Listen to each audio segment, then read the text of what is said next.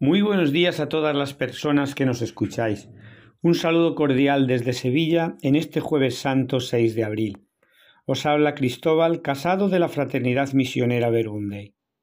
Muy buenos días, Trinidad Santa, Papaito bueno, Jesús que te entregas por nosotros, Espíritu Santo de amor que guías nuestros pasos, María y José, que estáis pendientes de nuestro crecimiento en sabiduría y gracia.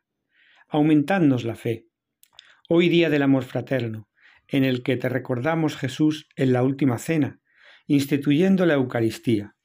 La lectura es de Juan 13 del 1 al 16. Solo leeré un fragmento. Antes de la fiesta de la Pascua, sabiendo Jesús que había llegado su hora de pasar de este mundo al Padre, habiendo amado a los suyos que estaban en el mundo, los amó hasta el extremo.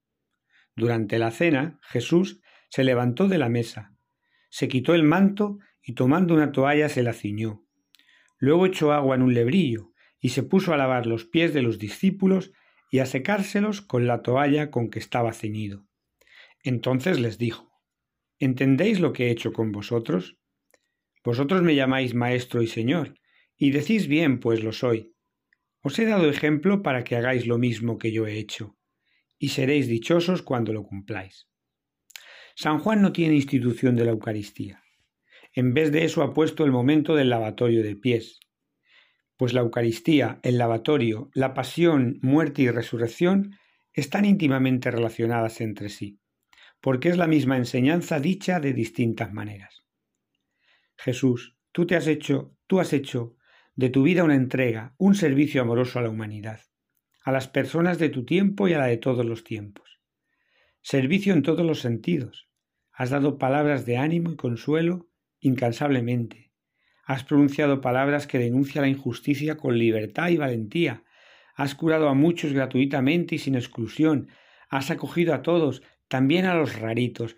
Tú mismo eras un rarito. Pero no solo esto, siendo Dios, te has abajado. Has cambiado de categoría. Podríamos decir de casta, de nivel social, por amor. Y al final de tu vida has condensado esta entrega en tres signos muy concretos el lavatorio de los pies, la institución de la Eucaristía y la pasión y muerte en cruz. Realmente locura de amor.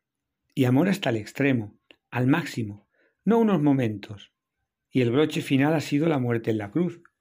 En ella has asumido sobre ti mismo la suerte que a todos nos tocaba por nuestra condición de pecadores.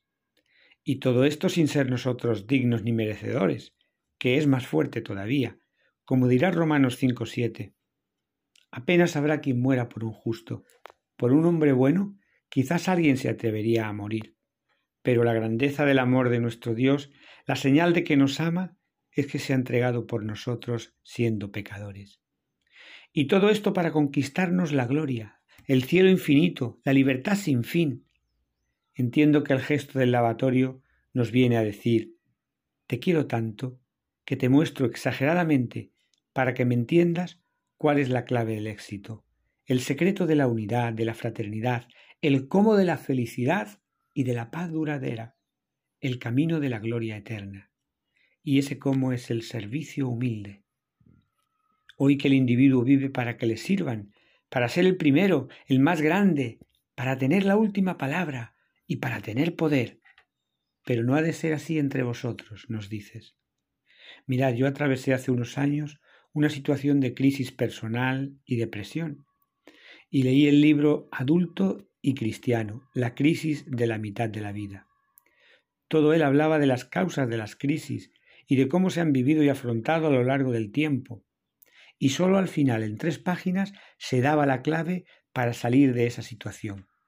¿Cuál era esta clave? El servicio desinteresado, gratuito y sencillo en la familia, en la pareja, en la comunidad, en el barrio, donde cada uno esté y pueda ponerse a servir. Esa era la gran clave. El lavatorio de pies es el recuerdo cotidiano de aquello a lo que estamos llamados, a servir. Y la Eucaristía, signo de esa entrega, de este romperse sirviendo, signo y presencia real, que además se hace alimento para que podamos hacer nosotros lo mismo. ¿Y tu cruz, Jesús? Entiendo que es el extremo a donde nuestra vida puede llegar, y signo del dolor que nos causará la vida por distintos motivos. Uno de ellos será este del servicio, de dar el brazo a torcer, de abajarnos y no querer ser los primeros. Jesús, ayúdanos a imitarte, para alcanzar el gozo que nos prometes y hacer felices a los demás. Señor, te queremos. Que tengáis todos un feliz jueves santo.